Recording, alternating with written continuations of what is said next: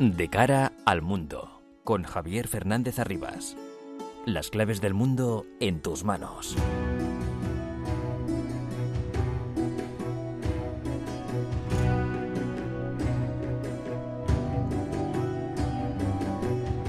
El mundo está muy revuelto y todo lo que pasa nos afecta cada día más. Son las 10 de la noche, comienza De cara al mundo en la sintonía de Onda Madrid para analizar todo lo que ocurre en este bendito planeta llamado Tierra. La represión y la violencia de un régimen autoritario dictatorial tiene sus límites y sobre todo efectos contraproducentes para sus bastardos intereses los asesinatos en el metro y en otros lugares de Irán de manifestantes que protestan contra el régimen de los ayatolas son absolutamente inaceptables, como cualquier asesinato, pero en este caso se suma la cobardía, el abuso de fuerza de unos grupos especiales de la policía política del régimen que pretende sofocar las protestas por la fuerza, provocando el terror para que sirva de ejemplo y escarmiento a los demás. Estamos viendo que esos objetivos están lejos de alcanzarse, que buena parte de los ciudadanos iraníes no aguantan más la tiranía de un régimen teocrático y absolutista y lo que empezó como una protesta más social que política se ha convertido en una gran amenaza para el mantenimiento en el poder de los ayatolas. Las mujeres encabezaron este movimiento de protestas para defender sus derechos y ahora en todas las ciudades del país mujeres y hombres de todas las etnias, de toda condición, han perdido el miedo y continúan desafiando al régimen cada día.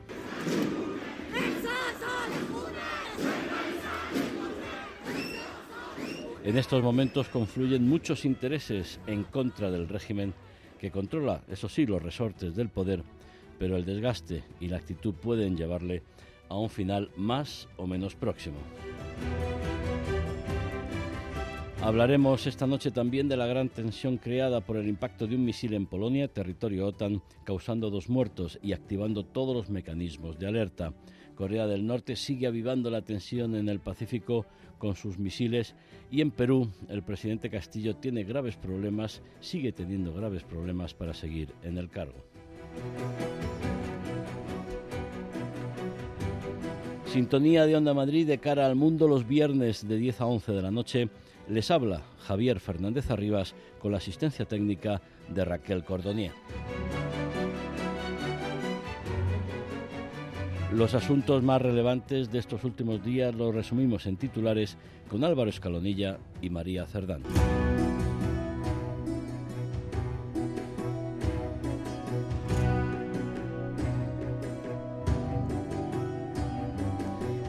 La cumbre del G20 en Bali. Las 20 mayores economías del mundo han condenado la agresión de Rusia a Ucrania y han exigido la retirada completa e incondicional de sus tropas, aunque con ciertas, ciertas discrepancias internas. La declaración final ha calificado como inadmisible el empleo y la amenaza del uso de las armas nucleares. Biden y Xi Jinping se ven por primera vez las caras en el marco del G20.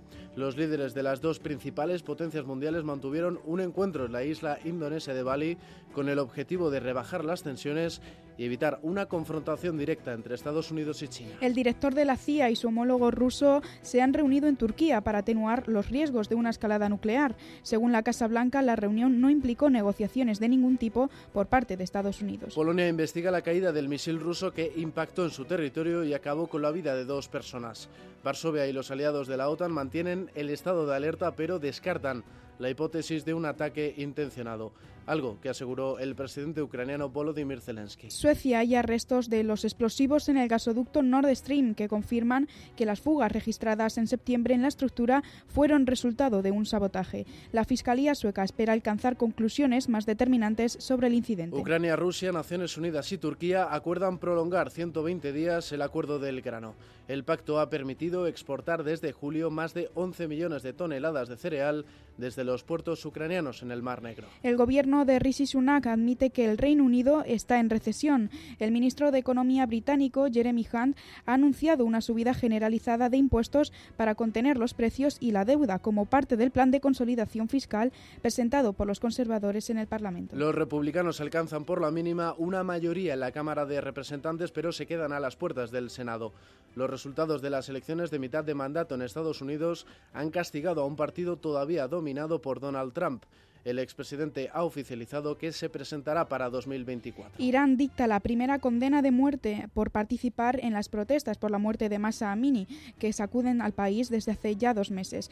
Grupos de derechos humanos han advertido que las autoridades podrían estar planeando ejecuciones precipitadas. La policía de Estambul detiene a la presunta autora del atentado que dejó seis muertos y casi un centenar de heridos en la céntrica avenida Istiklal. El gobierno turco ha acusado a los grupos de oposición kurdos, pero el PKK ha negado cualquier implicación en el atentado. Rusia y Argelia despliegan maniobras militares conjuntas cerca de la frontera con Marruecos. El ejercicio conocido como Escudo del Desierto servirá para adiestrar a las tropas en la lucha antiterrorista en el Sahel. Moscú y Argel refuerzan así su estrecha cooperación militar. Corea del Norte lanza un nuevo misil balístico intercontinental en la zona económica exclusiva de Japón. Las autoridades niponas aseguran que el arma tenía el alcance potencial para alcanzar el territorio continental de Estados Unidos. Y este domingo comienza el Mundial de Qatar 2022, el evento deportivo más atípico y polémico hasta la fecha en la historia del deporte. La corrupción, las violaciones de derechos humanos, la prohibición de la homosexualidad y las malas condiciones de los trabajadores son los temas que más controvertidos del torneo. De cara al mundo. Onda Madrid. La represión del régimen de los ayatolas continúa. El último episodio sangriento se ha producido en el metro con 12 muertos por disparos de la policía política. Continúan las sentencias a pena de muerte para algunos manifestantes. Nos lo cuenta Nerea Belmonte. Se cumplen ya más de dos meses del inicio de las protestas en Irán provocadas por el asesinato de la joven kurda Masha Amini a manos de la policía de la moral. Ciudades como Shakez o Sanandaj, en el Kurdistán iraquí, fueron el escenario de las primeras manifestaciones masivas el pasado 16 de septiembre. Pero las protestas se recrudecieron y se extendieron por el resto del país hace ya varias semanas, incluidas las ciudades históricamente más conservadoras y más afines al régimen como Baboy. Thank you.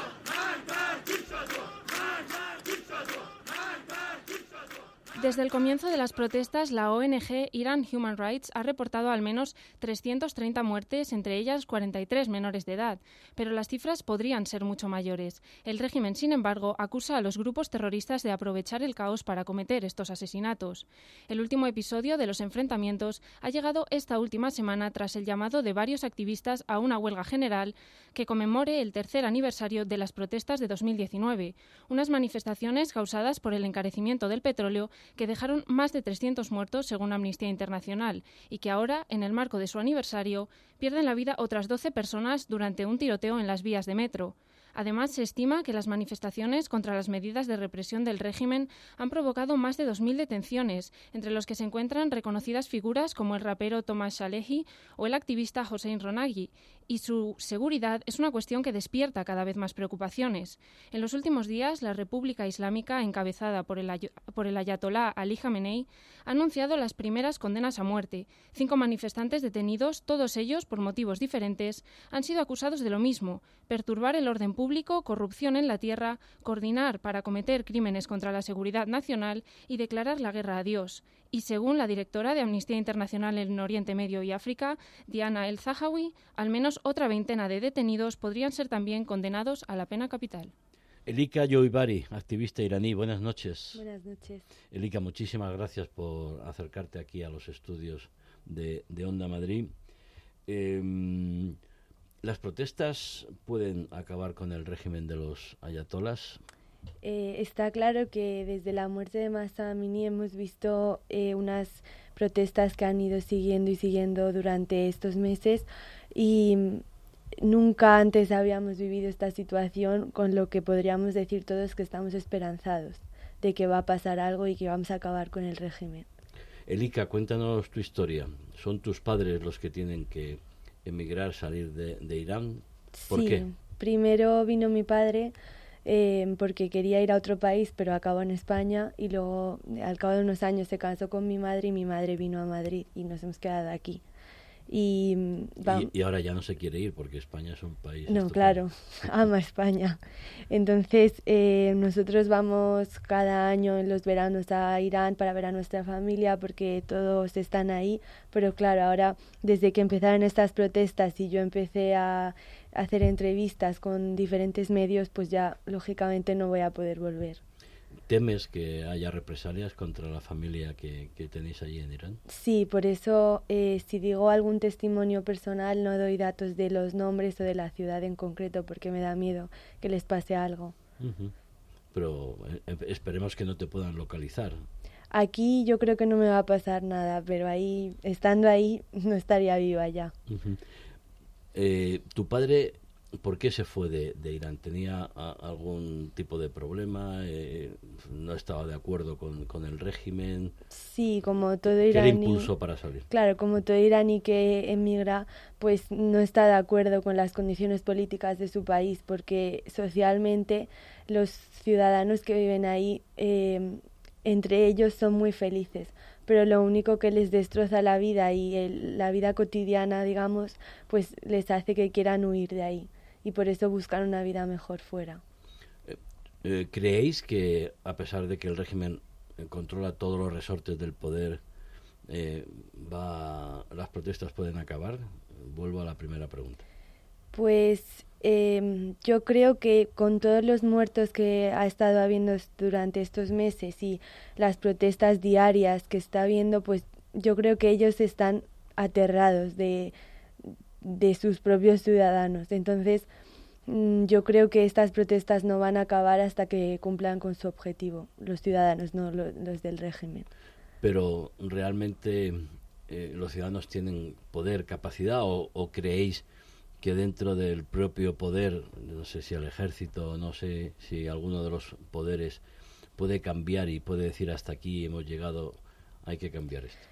Eh, yo quiero pensar que no. Y una de las razones que no han traído al ejército todavía en las protestas es porque tienen miedo de que el ejército esté a favor de los protestantes. Entonces ellos se retienen y contratan a gente de otros países para que maten a la gente en las protestas. ¿De qué países? ¿A qué gente? Por ejemplo, Afganistán, porque uno, uno de ellos estaba huyendo de los protestantes y se le cayó la cartera y vieron que su tarjeta de identidad era de ahí. ¿Qué te cuentan eh, las personas que están en, en Irán? Eh, han, han, superado el miedo, el terror? Por ejemplo, los últimos asesinatos eh, en el metro, ¿crees que pueden ser un escarmiento? O los iraníes, o buena parte de los iraníes ya están dispuestos a, acabar con este régimen? Em, como hemos visto, el tiroteo que ha habido en el metro ha sido un símbolo de valentía por parte de los protestantes porque ha habido una señora que ha grabado el hecho y que se ha arriesgado la vida por ello.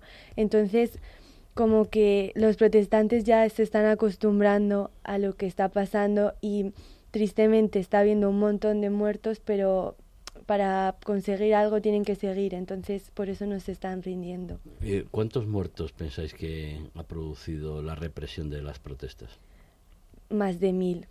Y se habla de 200. Sí, pero es que la mayoría no los cuentan. Dicen que o se han suicidado o les ha dado un ataque cardíaco, como que lo invaden. Cuando hablas de que una señora se atrevió, una mujer, a, grabar los asesinatos en el metro, ese vídeo luego cómo sale de Irán. Tampoco te pido que nos desveles, pero a lo que voy es, eh, hay, hay apoyo exterior, hay apoyo de, de, alguien para que ese tipo de vídeos, de informaciones puedan salir de Irán, que lo tienen los servidores y demás, el régimen lo tiene todo, intenta controlarlo. Ya, mucha gente ha, estado grabando vídeos en las protestas y después ha sido detenida. Pero en este caso esta mujer eh, ha mandado el vídeo al exterior a, unas, a unos medios que están en el exterior de Irán, eh, que se encargan de publicar todos estos vídeos que estamos viendo a través de Instagram, Twitter, y entonces, eh, como he dicho antes, se arriesga, pero lo que tiene que hacer para que el mundo exterior lo vea, lo que está pasando. Sí, nosotros en, en la revista Atalayar estamos eh, publicando eh, crónicas y artículos de Hamid Nayad desde París, que es un, también un activista eh, por la libertad y la democracia en, en, Irán, y él publica muchos vídeos, pero ¿cómo salen esos vídeos al exterior? Es lo que o no se puede contar es, salen difícilmente porque como sabemos el internet ahora funciona muy mal, entonces con dificultad salen. Lo intentan mandar y bueno, eh, es, verdad que se ha cortado el Internet, pero hay un mínimo de Internet que es lo que provoca que manden estos vídeos y lo veamos nosotros. Eh, Elika, además de las eh, cuestiones eh, políticas, tenemos noticias desde que, desde que hace muchos años las condiciones de vida en Irán son precarias. Incluso en la, en la zona sur hay muchos pueblos, ciudades sin agua sin agua corriente, hay restricciones de electricidad, con lo cual eh, se pasa frío o se pasa calor, incluso la gasolina está racionada, los jóvenes en las universidades están también bastante cansados de, la represión. ¿Cómo es la vida allí en, Irán? Pues em, lo que todo el mundo piensa es que estas protestas solo se hacen por la, por la libertad de, no, de llevar el velo. Pero, Eso fue al principio, claro, como has explicado, no es solo por el velo, sino por todas estas condiciones de vida que no permiten que la gente viva en unas condiciones que de verdad tiene que vivir. Y em, hablando de la gasolina, estos últimos tres días, el 24, 25 y 26 de noviembre, se está haciendo una huelga general en todo Irán por em, las protestas que hubo en el año 2019 por el precio de la subida del precio de la gasolina. Entonces, en esas protestas hubo... No, pero estás hablando de 23, 24 la semana que viene. No, esta... ah, es verdad. Ah, ah, no. Lo he dicho en el calendario iraní, que me confundí. Ah, vale, ok. Sí, entonces eso, estos tres días en esta semana. Sí, en esta semana. Está, ha estado habiendo una huelga general en todo Irán y mm, como que se quiere hacer un, un recordatorio de los 1.500 muertos que hubo en estos tres días de protestas. Los partidos, bueno, la oposición política o incluso, ¿tiene algún tipo de, de oportunidad? ¿Piensas que, que bueno, eh, algunos eh, dicen, bueno, cae el régimen de los ayatolas y después qué? Mm, es lo que todo el mundo se pregunta. No se sabe qué va a pasar. Pero ahí habría que prever o alguien que pueda, que no haya un vacío de poder que pueda ser utilizado por bandas criminales o, ese tipo de circunstancias que pueden sumir en el caos. Estoy pensando, por ejemplo, en Libia, ¿no? Sí. Em, eh, se ve que el hijo del rey, del antiguo rey del Shah, eh, va a venir pero él está a favor de que va a hacer un país mejor y todo eso, pero yo creo que va a ser él o incluso la activista Masia que ahora vive en Estados Unidos, que ha estado apoyando desde hace muchísimos años la, la destrucción del régimen. Elika Yuibari, activista iraní, una joven nacida aquí en España, sus padres, su padre tuvo que emigrar de, de Irán y que ahora ella trabaja en favor de, de, de, la libertad, de la democracia en, en, Irán. Muchísimas gracias por estar aquí con nosotros y seguiremos, seguiremos muy de cerca lo que está ocurriendo en, Irán. Gracias y buenas noches. De cara al mundo. Onda Madrid. Sexta temporada de la Olimpiada del Saber con Nieves Herrero. Lo tenéis clarísimo, venga hemoglobina. ¡Correcto! Nada, pero si no les hace falta ni el minuto. Un concurso de cultura general para alumnos de primero de bachillerato. Repasamos marcadores. Con prueba de improvisación. Una persona altruista que maquillaba gratis viajó en un barco plagado de jamones a un lugar en el que se daba la prebenda. Y también de canto. No puedo vivir sin ti, no hay manera. La Olimpiada del Saber, los sábados a las 11 de la mañana en Onda Madrid. ¿Te imaginas vivir situaciones de riesgo o emergencia y no saber qué sucede, qué hacer o cómo protegerte? Así lo viven más de un millón de personas con discapacidad auditiva en España. Campaña Un compromiso urgente. www.queloescuchetodoelmundo.com Familias de personas sordas FIAPAS. Financian Ministerio de Derechos Sociales y Agenda 2030 y Fundación 11. Las madrugadas de los sábados son para charlar. Toda clase de invitados comparten vivencias y gustos musicales con Isabel García. La regadera en Onda Madrid, los sábados a las 12 de la noche.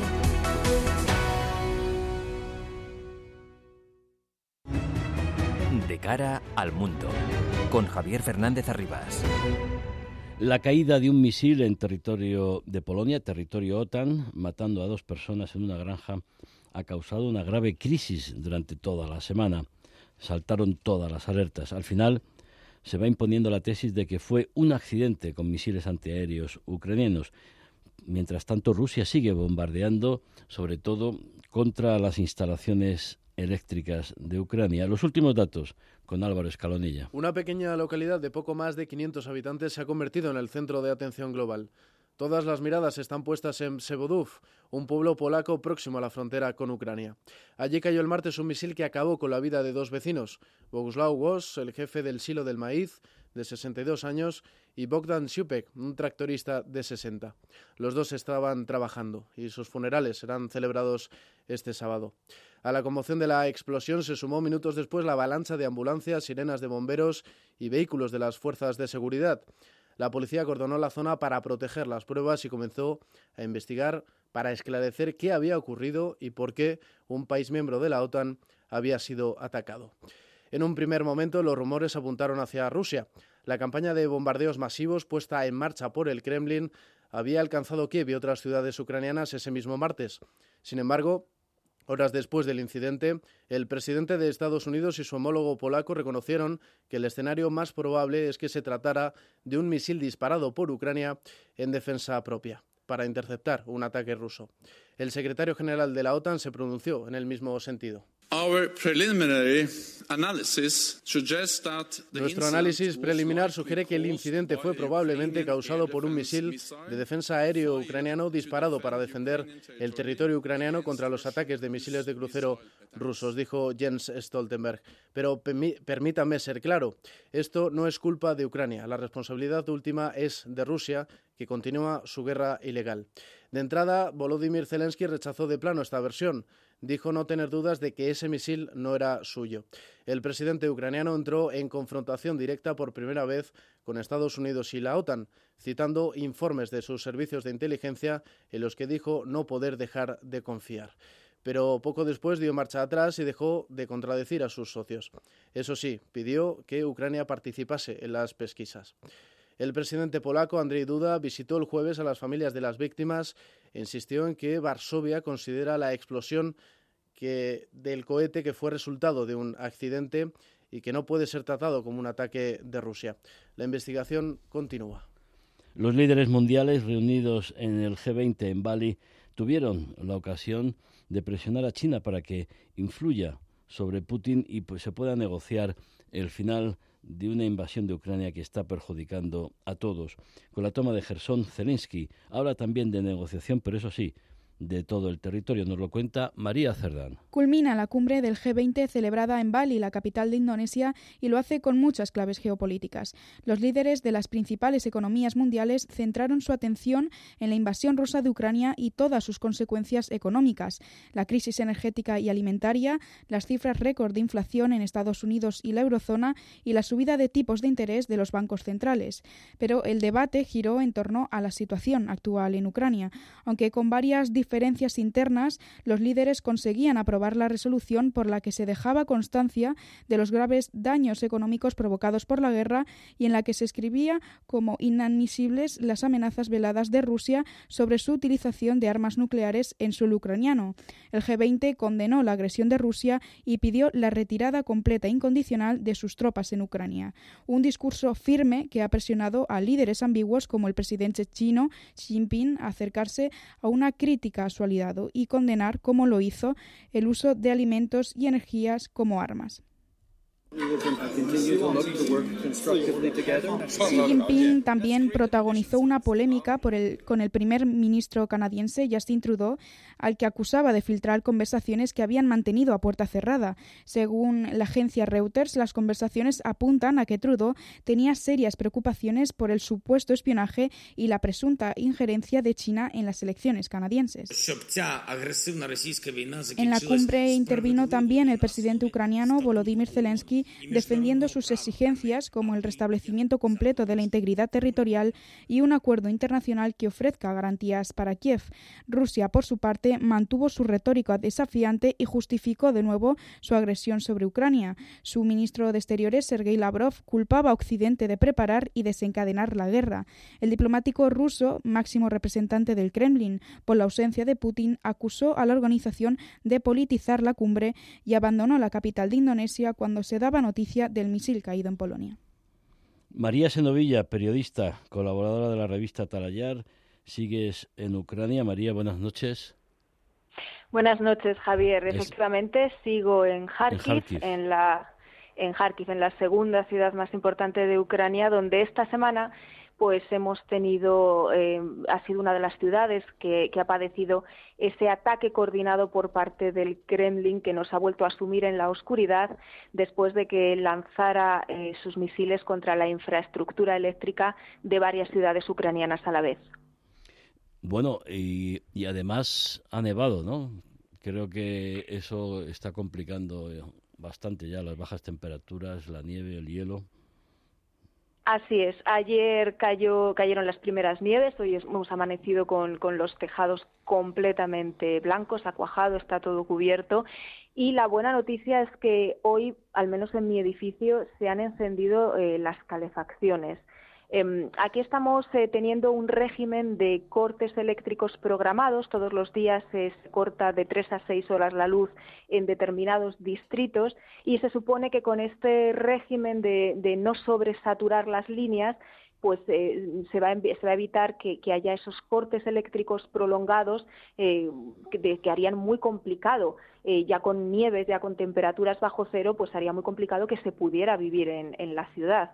Entonces, de momento, los operarios eléctricos, esto lo contábamos hace varias semanas en la revista Atalayar, están plantando cara a esos bombardeos de Putin y lo que Putin bombardea a las pocas horas lo reparan. Entonces, mientras sigamos así, aún se puede estar en la ciudad. Hemos eh, conocido que se siguen encontrando fosas comunes, crímenes por, como por ejemplo en, en Gerson. El otro día veíamos como el presidente Zelensky eh, viajaba a Gerson tras ser liberado, hablaba de poder negociar ya, pero todo el territorio, pero el caso es que en todos esos pueblos que tú estás recorriendo eh, están apareciendo fosas comunes, crímenes perpetrados por los rusos. Fosas comunes y cámaras de tortura. Entonces, eh, ahora va a ser complicado. De cara al invierno, yo creo que no, que no se van a sentar a negociar. Eh, el invierno eh, va, a cambiar el, el, matiz de esta guerra, tanto para unos como para otros. Va a cambiar las condiciones del terreno, va a cambiar el avance que se va a ralentizar. Imagino que además durante estos meses proseguirán esas investigaciones a las que tú haces referencia sobre fosas comunes, sobre cámaras de tortura y no se sabe muy bien eh, cómo puede afectar esto a la, mesa de negociación, pero yo creo que, para bien no va a ser a medida que se vayan eh, descubriendo pues, pues nuevas atrocidades cometidas por el Kremlin en territorio ucraniano. Dentro de lo que es la gravedad de la situación, lo trágico, las muertes, la destrucción, una noticia más menos positiva y es que hay un nuevo acuerdo para la exportación de grano además, eso afecta y mucho a los países eh, menos desarrollados porque se temía una crisis alimentaria. Así es, es eh, la buena noticia que se anunciaba ayer se reanuda ese acuerdo para reabrir el corredor por el que se exporta el grano durante los próximos 120 días, pero también hay que decir, Javier, que Ucrania no ha dejado de exportar grano durante estas semanas de atrás. Recordemos que el acuerdo se rompía de forma unilateral por parte de Rusia el último fin de semana de octubre. Fue después de ese ataque que tuvo lugar en la bahía de Sebastopol, donde está apostada la armada rusa y donde supuestamente pues varios drones submarinos de, de Zelensky atacaron tres de esos barcos. El, gobierno de Zelensky no reconocía el ataque, pero Rusia rompía ese acuerdo para exportar grano de forma unilateral. Ya en ese momento, el último fin de semana de octubre, yo tuve ocasión de hablar con la portavoz del Ministerio de Infraestructura, que es el que se está encargando de las exportaciones ahora durante la guerra, y me aseguraba que eh, Ucrania no iba a dejar de exportar en ningún momento, que tenía rutas alternativas y que lo que sí sucedería es que a lo mejor no se podía exportar la misma cantidad eh, pues que se estaba, se estaba exportando con anterioridad.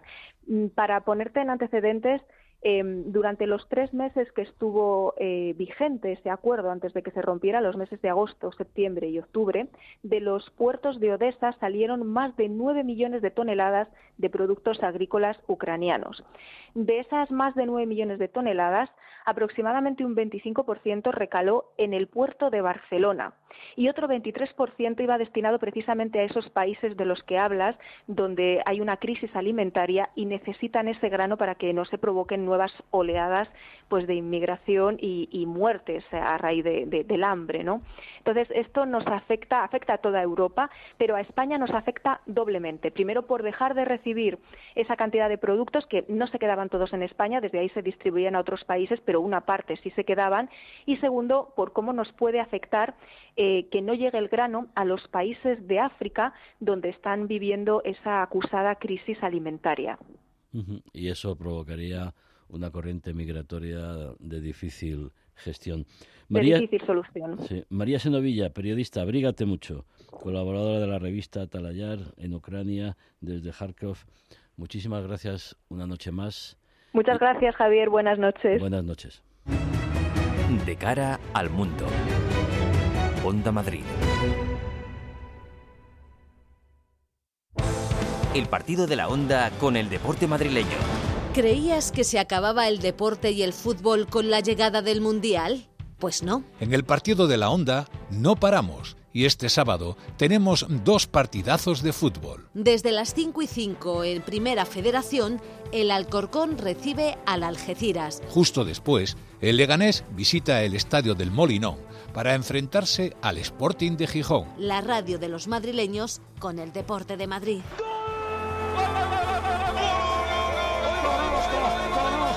Sonido Onda Madrid. Aquí, en la Comunidad de Madrid, todos podemos tener un pueblo. Contamos con más de 140 pueblos de menos de 20.000 habitantes, pequeños, bonitos, con mucho encanto, rodeados de naturaleza, con los mejores servicios públicos y sistemas de conectividad. Vente, estamos muy cerca. Comunidad de Madrid. Renovar esos pantalones vintage de tu abuelo que ahora tú tanto te pones es un plan redondo como el plan que tenemos en la Comunidad de Madrid, en el que contamos contigo para darle muchas oportunidades a los residuos. ¿Te sumas a la economía circular? Comunidad de Madrid. Los fines de semana en Onda Madrid, La Batuta Mágica, sinfonías y conciertos, ópera y zarzuela, los autores y sus anécdotas. Sábados y domingos a las 3 de la tarde, La Batuta Mágica. El clásico de Onda Madrid. De cara al mundo, con Javier Fernández Arribas. Lucas Martín, experto analista internacional, colaborador de Atalayar. Muy buenas noches. Buenas noches, Javier. Lucas, eh, me comentabas que hoy la atención podríamos eh, dirigirla sobre todo a, la ocupación de, la orilla del, del Dnieper. ¿Por qué piensas que esa, esa zona ¿eh? la península de la orilla sur del Dnieper es, importante, estratégica. Bueno, es una noticia, Javier, que ha pasado un poco desapercibida, pero justo después de la toma de Gerson, Ucrania lanzó un ataque, una, un movimiento para ocupar una pequeña península que hay en la orilla sur del Dnieper, que es fundamental, porque entre otras cosas, para poder controlar el tráfico fluvial, necesita tener control al menos de la desembocadura en ambas orillas.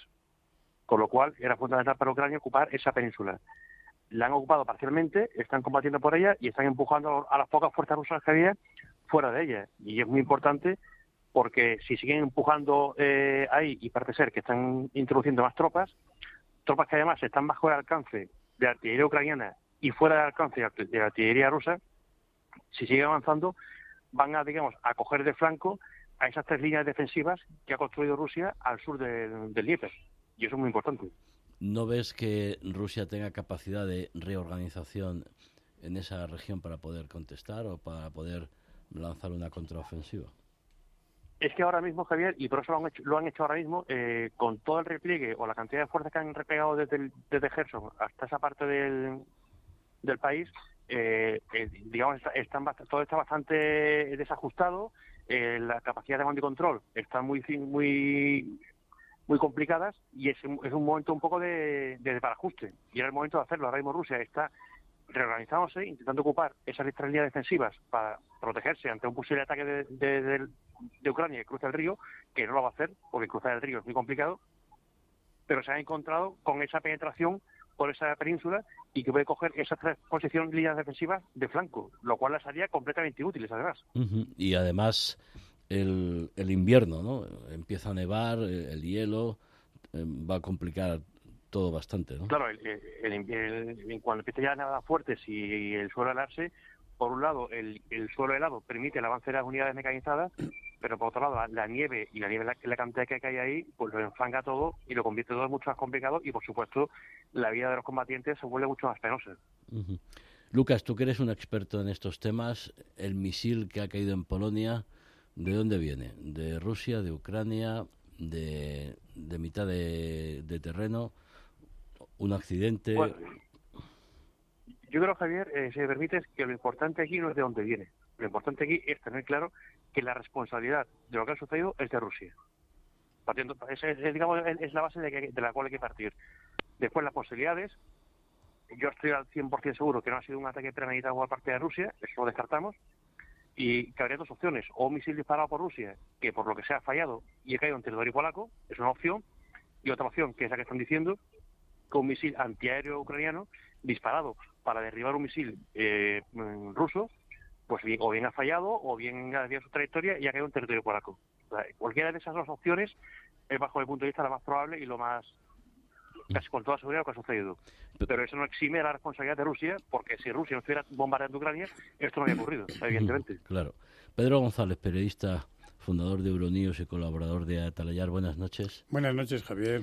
¿Piensas que mm, al haberse producido esto con los líderes mundiales, menos Putin, reunidos en Bali, algo que les permitió eh, una gestión presencial, personal, directa, eh, cara a cara, eh, se ha podido gestionar esto mejor porque al principio saltaron todas las alarmas y bueno, ¿qué respuesta había que dar a esto? Bueno, yo creo básicamente que había un verdadero interés en no profundizar en la crisis. Es decir, naturalmente las alarmas saltaban porque automáticamente, pues eh, en cuanto se responsabilizara directamente de un ataque voluntario por parte de Rusia, eh, automáticamente pues había que invocar el artículo 5 del, del, Tratado del Atlántico Norte. Eso está absolutamente mm. claro. Y yo creo que había una voluntad decidida. Artículo 5, explicamos que si un país es atacado, todos se consideran atacados. Atacados en ese Y toda la OTAN se pone en marcha. Efectivamente. Entonces yo creo que habría, había un, un, un decidido interés, o por lo menos eso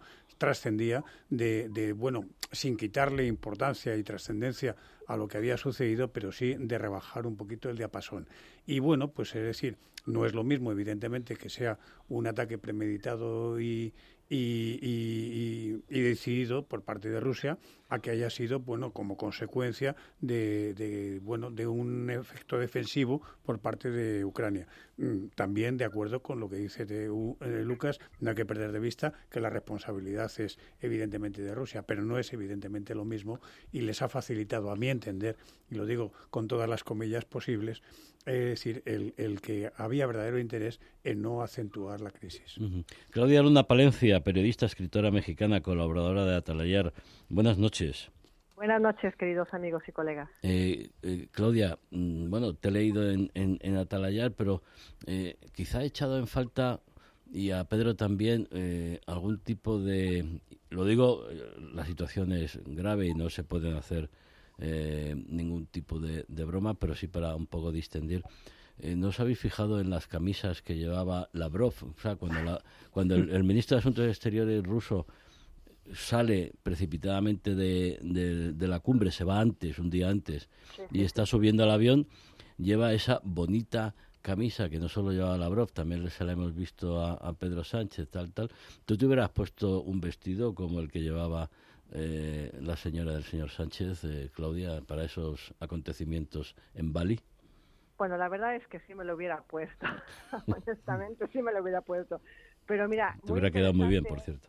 El lenguaje corporal, pero además todo lo que ha pasado, ¿no? En, en Bali, porque un misil en, en Polonia ha eclipsado los, los trabajos del G20 eh, a tal grado que, bueno, aquí lo interesante y lo chocante es que cuando se fue Lavrov, además eh, condenando la reunión del G20, diciendo que se había politizado la reunión, porque no le gustó a Rusia que por primera vez en todo el tiempo que llevamos de esta invasión, que vamos a cumplir nueve meses, por primera vez, eh, en esta declaración de Bali, China e India convergen junto con los demás miembros del G20, incluyendo a México, señalando que es urgente el que se dé ya una paz inmediata para el tema de la guerra y que es intolerable, así también lo dijo Xi Jinping, el tema de utilizar eh, el chantaje, no, de la utilización de las armas nucleares y querer, pues, además también el afectar eh, lo que tiene que ver con eh, el suministro de alimentos, ¿no? Que ocasiona, pues, hambre y guerras en otras partes del mundo. Era la primera vez que, en consonancia, hemos visto a China, a India, ha llegado un Joe Biden bastante conciliador a distender y, sobre todo, a tratar de encontrar, junto con su homólogo chino, con el que se veía por primera vez desde, desde 2017, bueno, el que ambos son líderes y que tienen una gran corresponsabilidad eh, para poder pues llevar a Rusia y a Ucrania a una mesa de negociación. Curioso y chocante que en cuanto se marchó Lavrov, eh, empezaron estos bombardeos no a, la capital de Kiev, a 14 ciudades más, esta destrucción a mansalva de, de la infraestructura eléctrica y este, este misil que desde luego es importante el deslinde de responsabilidades y que conociendo eh, pues la mentalidad de Putin y como es que es un psicópata, para mí es un misil lanzado por los rusos, pero que como Estados Unidos dijo, no es ruso, no es ruso, no es lanzado por los rusos, es ucranio, eh, queda muy clara la lectura. Estados Unidos va a meter las manos por el resto de la OTAN hasta que le toquen sus verdaderos intereses, pero no por dos granjeros muertos en Polonia, eso no. Bueno, yo creo que a mí me parece que lo más importante de esa reunión a la que estamos aludiendo todos. Xi Jinping, Joe Biden. Exactamente, fue esa, eh, la reunión al margen, es decir, fue esa reunión bilateral en la cual pues ha, ha, quedado bastante claro, aparte de lo que decía Claudia, que yo creo que tiene razón, es decir, que um, Ucrania deja de ser ya eh, de tener la importancia fundamental y de pasar al primer plano. Creo que ahora, mm, por las razones que sean, evidentemente hay un interés en que eso termine más o menos bien o de alguna manera porque hay otro tipo de interés y de disputa en lo que hacer. Y me da la impresión de que en eso estaban bastante de acuerdo tanto Xi Jinping como Biden, por diversas razones naturalmente. Pero vamos, que resumiendo, eh, lo que han tratado de arreglar a mí me parece, ha sido bajar un poquito el diapasón y la tensión a propósito de Taiwán, que es lo máximo, eh, vamos, eh, lo que ahora preocupa más a los dos, el punto, digamos, de ignición de lo que podría ser verdaderamente una confrontación seria entre los dos grandes.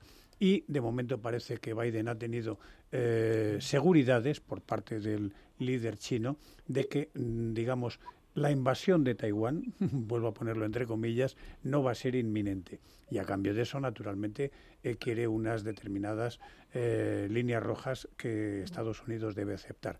Y en este contexto, además, eh, creo que es importante resaltar que Biden, además, mm, su vuelta a Estados Unidos es una vuelta, digamos, en la que no está en situación de fortaleza. Y me refiero que, naturalmente, va a tener que afrontar unos dos años más de su mandato que no van a ser fáciles, teniendo en cuenta que habiendo perdido la Cámara de Representantes, a pesar de que conserve la del Senado, eh, va a tener que hacer frente a, a, digamos, las ganas de venganza y de que le hagan la vida imposible las huestes de Donald Trump y del Partido Republicano. Y eso se va a traducir, lógicamente, en que a lo mejor, pues, por ejemplo, iniciativas como la de seguir ayudando a Ucrania, que naturalmente es gran parte de la resistencia que está ofreciendo Ucrania a Rusia, viene justamente de esa voluntad de Estados Unidos de ayudarle y de facilitarle inteligencia, armamento, etcétera, etcétera.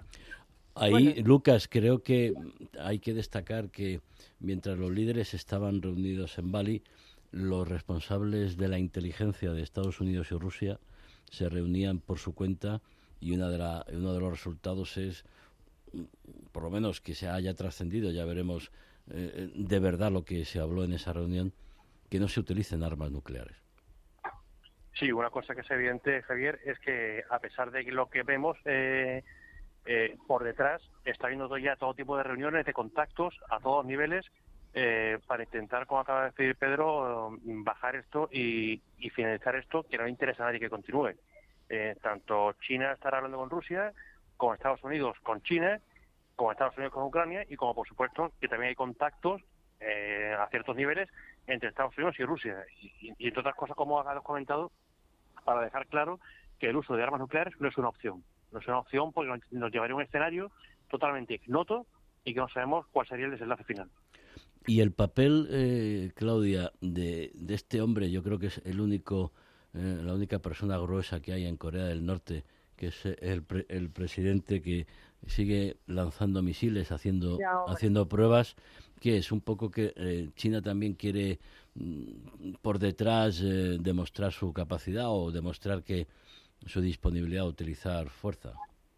Yo creo que el dictador norcoreano es una persona que es incontrolable e impredecible, ¿no? Eh, si ya el propio, la propia personalidad de Putin tiene bastante descolocados ¿no? a los estrategas militares y celebro el caso de que la OTAN esté retomando, haya retomado el contacto directo eh, pues con, con la, gente eh, militar en, Rusia. Por otro lado tenemos pues este loco de Corea del Norte que es un incontrolable y que sabiendo cómo está de espinoso el ambiente internacional, él continúa no esta semana nuevamente con estos eh, tres lanzamientos y ha superado los, los 30 misiles de largo, de corto, de medio alcance.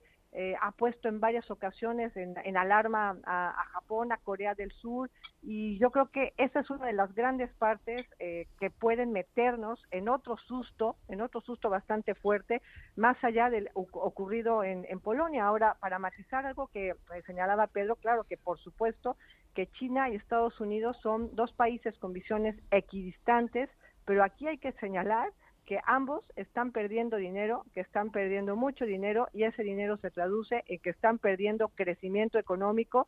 Hay que señalar aquí que el Fondo Monetario Internacional, bueno, ya dijo que Estados Unidos y China, ¿no? Una desaceleración, Estados Unidos un PIB que este año podría cerrar en 1.6%, el 1% el próximo año, el de China también con unas proyecciones en clara desaceleración, un 3.2% para este año, un 4.4% para el próximo año, pero es decir que por muy divididos que estén, las dos potencias económicas, por, por supuesto que no quieren seguir perdiendo dinero, perdiendo riqueza a causa pues de esta invasión, ¿no? Lucas, me preguntaban a mí esta mañana, pero creo que tú vas a dar una respuesta muchísimo más clara. ¿Por qué eh, hace Corea del Norte este tipo de, ensayos con misiles, si son necesarios o si son intimidatorios? Eh, yo, además, técnicamente, si tú quieres seguir con tu programa de misiles, tienes que hacer este tipo de, ensayos para eh, bueno, verificar si los parámetros que estás utilizando y todas las líneas de actuación son correctas, ¿no? Pues fíjate la respuesta que te, voy a dar, Javier, pero sinceramente yo tengo la impresión de, como bien dices, son ensayos absolutamente innecesarios, eh, pero creo que Corea del Norte, evidentemente, está fuera del foco internacional, totalmente y absolutamente. Hay cosas mucho más importantes y lo que está reclamando es atención. El líder norcoreano está reclamando atención, que alguien se fije en él y en, su problema y en, sus capacidades porque está dando cuenta que está totalmente fuera del foco. Pero es un títere de China. este Corea, este señor no existiría si China, si a China no le interesara. Totalmente de acuerdo. Es un títere de China, pero también, como ha dicho Claudia, eh, es, tiene una personalidad un poco extraña, vamos a llamar a decir, por no emplear otro término, mm. eh, y a veces va un poco por libre. Eh, entonces, sí, subsiste, subsiste gracias a China, pero realmente yo mi impresión es que está buscando un poco y perdón por la expresión, que se le haga un poco de caso. Sí, porque mientras él se gasta el dinero en lo que se le gasta, luego su gente pasa, tiene épocas que pasa mucha hambre, o sea que... Yo creo, evidentemente. Yo creo de todas maneras que eso que es verdad, eh, evidentemente la del comportamiento de, de, Kim Jong-un eh, me parece que lo que eh, reclama esa atención, pero sobre todo consigue otra cuestión de rebote y es justamente, pues aparte de ser uno de tantos conflictos que se avivan justamente al socaire de un conflicto mayor, que es lo que ha desencadenado eh, lo que está pasando en Ucrania, pero una de las consecuencias es que justamente eh, Estados Unidos tiene que reforzar su presencia con Corea del Sur. Es decir, a eso ha respondido las maniobras conjuntas y todas estas amenazas y evidentemente si Estados Unidos tenía alguna tentación, pues de alguna manera de dejar eh, de abandonar algún sitio, entre comillas, eh, pues eh, y, de prestarle menos atención y, dejar esa seguridad en manos del país concernido, como puede ser el caso de Corea del Sur, pues naturalmente este tipo de pruebas viene a demostrar que, que, esa atención eh, sigue siendo necesaria y que tiene que estar presente en ese sitio, lo cual por otra parte también de rebote le permite seguir teniendo esa presencia y ese ojo sobre Taiwán, que es el otro, el otro, la gran piedra de la discordia que tiene con China, aunque se aplace digamos, las posibles soluciones para mm, finales. ¿no? Otro punto convulso, Lucas. ¿Crees que las protestas en Irán, la represión, los asesinatos en el metro, etcétera, etcétera, crees que el régimen de los ayatolas puede caer o controlan los resortes del poder y eso es muy complicado? Eh, por desgracia, Javier, creo que estamos muy lejos de que eso suceda. Eh, es más, tenemos tendencia en Occidente, especialmente en Europa, a magnificar mucho lo que sucede en Irán tal vez por ese wishful thinking que tenemos, ¿no? que deseamos que eso pase y que el régimen caiga, pero el régimen tiene muy amarrado eh, todo, especialmente la Guardia Revolucionaria, ¿eh? que recuerdo que es un cuerpo dedicado especialmente a vigilar al ejército y a, y a proteger el régimen de posibles en golpes de Estado o algaradas interiores. Los pasdarán, sí. efectivamente. Y por mucho que estemos viendo, eh, siempre aquí no lo, lo, vamos a ver magnificado y el régimen de Irán a día de hoy tiene muy controlado todo lo que sucede en el país. Yo ya diría más a propósito de lo que dice Lucas, es que mm, pensando que incluso pudiera producirse un derrumbe, digamos, del régimen de los ayatolás, eso solamente puede desembocar en una solución mucho más grave, que es una dictadura militar por parte de los Pasarán a mí no me cabe la menor duda. Pueden desaparecer, digamos, la influencia de los clérigos, pero evidentemente en ese caso la Guardia Revolucionaria se erigiría automáticamente en el verdadero gran poder de Irán y, instauraría pues la dictadura militar consiguiente. O el caos como en Libia, porque ahí de lo que se trataría sería de, de controlar el petróleo, Claudia. Sí, ese es el problema. El problema es que los que están son unos tiranos, pero los que vienen pueden ser muchísimo peor. Es lo mismo que pasa, eh, y nuevamente voy a poner el caso de Rusia, ¿no? Cuando eh, se manejan todas las opciones de qué puede pasar con el destino inmediato del dictador ruso eh, Vladimir Putin, sabemos que mientras que no haya verdaderamente una una democracia dentro de, de, Rusia, lo que puede venir después de Putin es todavía peor que Putin, ¿no? Digamos, un Kadyrov, que es el líder checheno ambicioso per se, que no solamente quiere ser el ministro de Defensa, sino que quiere además ocupar el cargo, el puesto de, de Putin, ¿no? Entonces, ese es el problema, el gran problema que hay, que es una eh, anidado, ¿no? Acendrado eh, una cultura en la cual eh, pues existen poderes omnívodos que es, imposible de romperlos y nosotros lo vemos como bien lo dice Lucas desde nuestra visión de Occidente y creemos no que eh, la gente protestando que estas revueltas pueden terminar verdaderamente haciendo que caiga pues regímenes regímenes tan absolutamente rocosos como como el iraní no si ya era difícil ver a un Saddam Hussein dejando el poder o a un Muammar Gaddafi en, Libia, eh, creo que que caiga el régimen de los ayatolá, vamos, eh, me parece que es algo que pasa solamente en nuestro imaginario, salvo que haya una guerra civil, salvo que entre Estados Unidos directamente en Irán, ¿no? Haya o haya una mano exterior, porque como decíamos alguna noche atrás, eh, recuperar esos 4, 5, 6 millones de barriles diarios en el mercado de petróleo, por ejemplo, a los europeos nos vendría bien. Nos quedan cuatro minutos. Estados Unidos, eh, os, pido brevedad.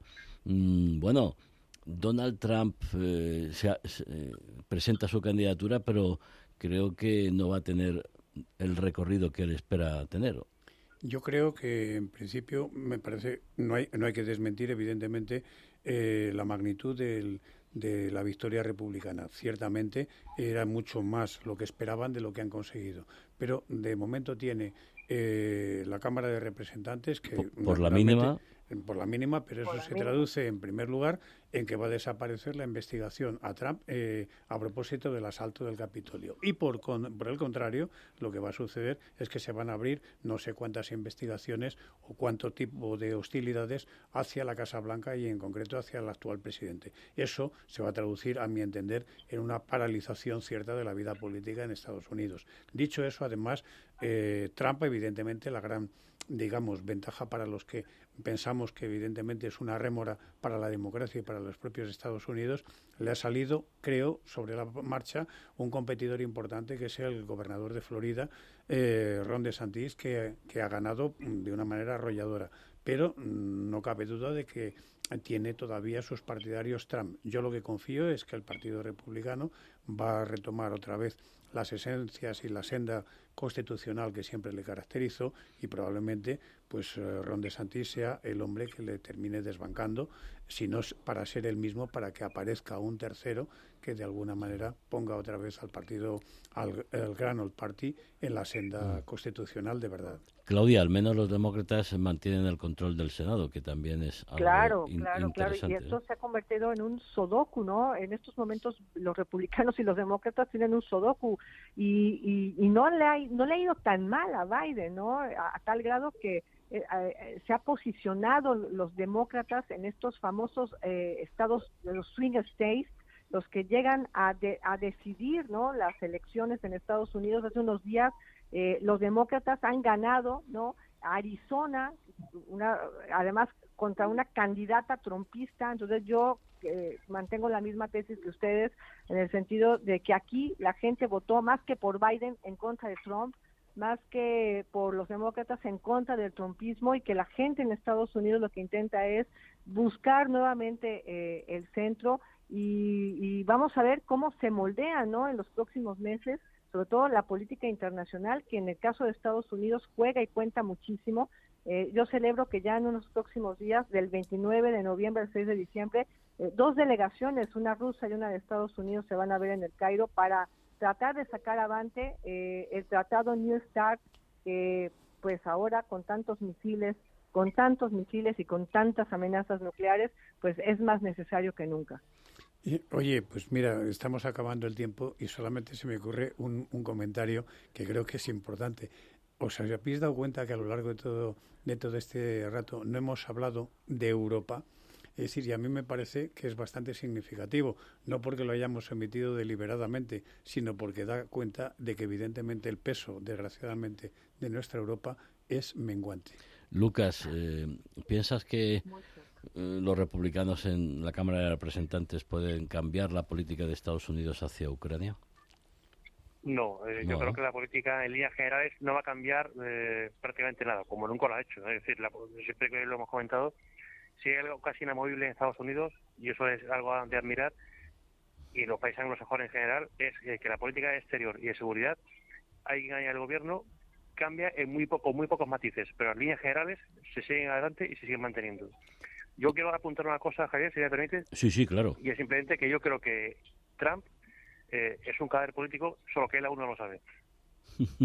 Hay muchos que, que sí lo que sí lo, lo percibimos. Tienes 20 segundos para decirme, Claudia, si el señor Castillo, presidente del Perú, de esta cae o no cae. Porque, bueno, yo creo que de esta cae, yo creo que de esta cae y sería algo muy importante porque nos va a demostrar que en Perú la separación de poderes eh, es verdaderamente fehaciente, que la democracia se está defendiendo no solamente desde la calle, sino también desde las instituciones, eh, y que además esto puede servir de ejemplo pues para otros países. Léase directamente lo que está pasando eh, en México con esta macromarcha ¿no? que sacó a muchas personas en defensa de sus instituciones electorales, porque bueno, el presidente de México quiere además echarlas para abajo. ¿no? Importante lo que, lo que va a pasar en Perú, porque va a sentar precedente para otros países de, de América Latina. Lo seguiremos porque queda una última instancia para que el señor Castillo siga o no siga como presidente del, del Perú. Claudia, Pedro, Lucas, muchísimas gracias una noche más. ¿eh? Buen fin de semana. Nos vemos el viernes que viene. Igualmente, compañeros. Buenas noches. Buenas noches. A punto de dar las 11 de la noche de este viernes 18 de noviembre, hasta aquí, de cara al mundo, hemos puesto las claves del mundo en sus manos. Feliz fin de semana les habló Javier Fernández Arribas.